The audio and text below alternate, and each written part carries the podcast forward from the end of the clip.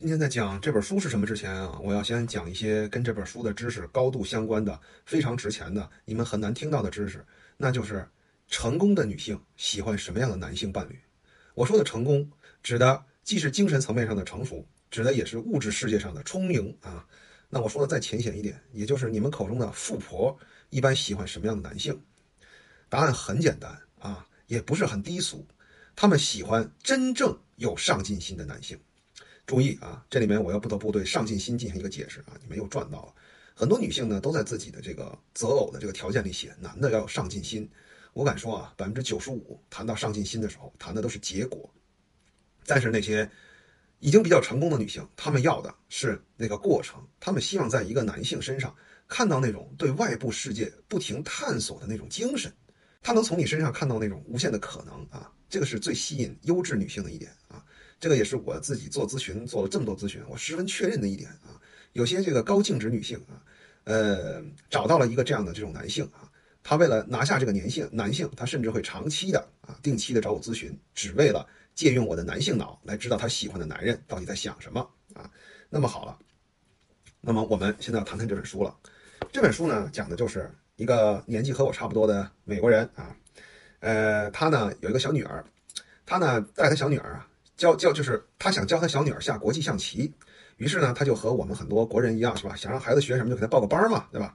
然后呢，这个国际象棋呢，它周期很长啊，你学学以后就要参加这个市里面的这个比赛，一比赛呢就五六个小时，然后外面呢坐的就都是家长，他就发现啊，所有的家长都在玩手机，只有他在看棋谱，因为他想跟他女儿一起学啊。然后呢，这个比赛结束以后呢，里面有很多小孩子出来嘛。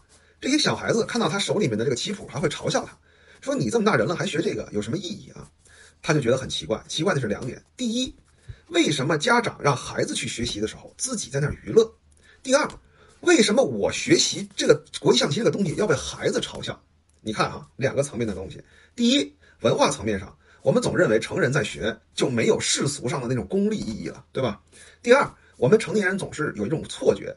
我们的教育可以在二十二岁或者二十六岁或者二十八岁就停了，后面我们就要用我们学到的知识，不停的去为我们产出，为我们获得人生的地位、金钱，甚至伴侣。这个对吗？这个不对的啊！在过去的，在二十年前，可能这个逻辑还是对的啊。现在这个逻辑已经不能让你终身幸福了啊！不仅仅是在物质上，而且是在精神上和感情上。你想获得优质女性的青睐吗？你必须要体现出那种强烈的对世界充满好奇心的那种精神状态。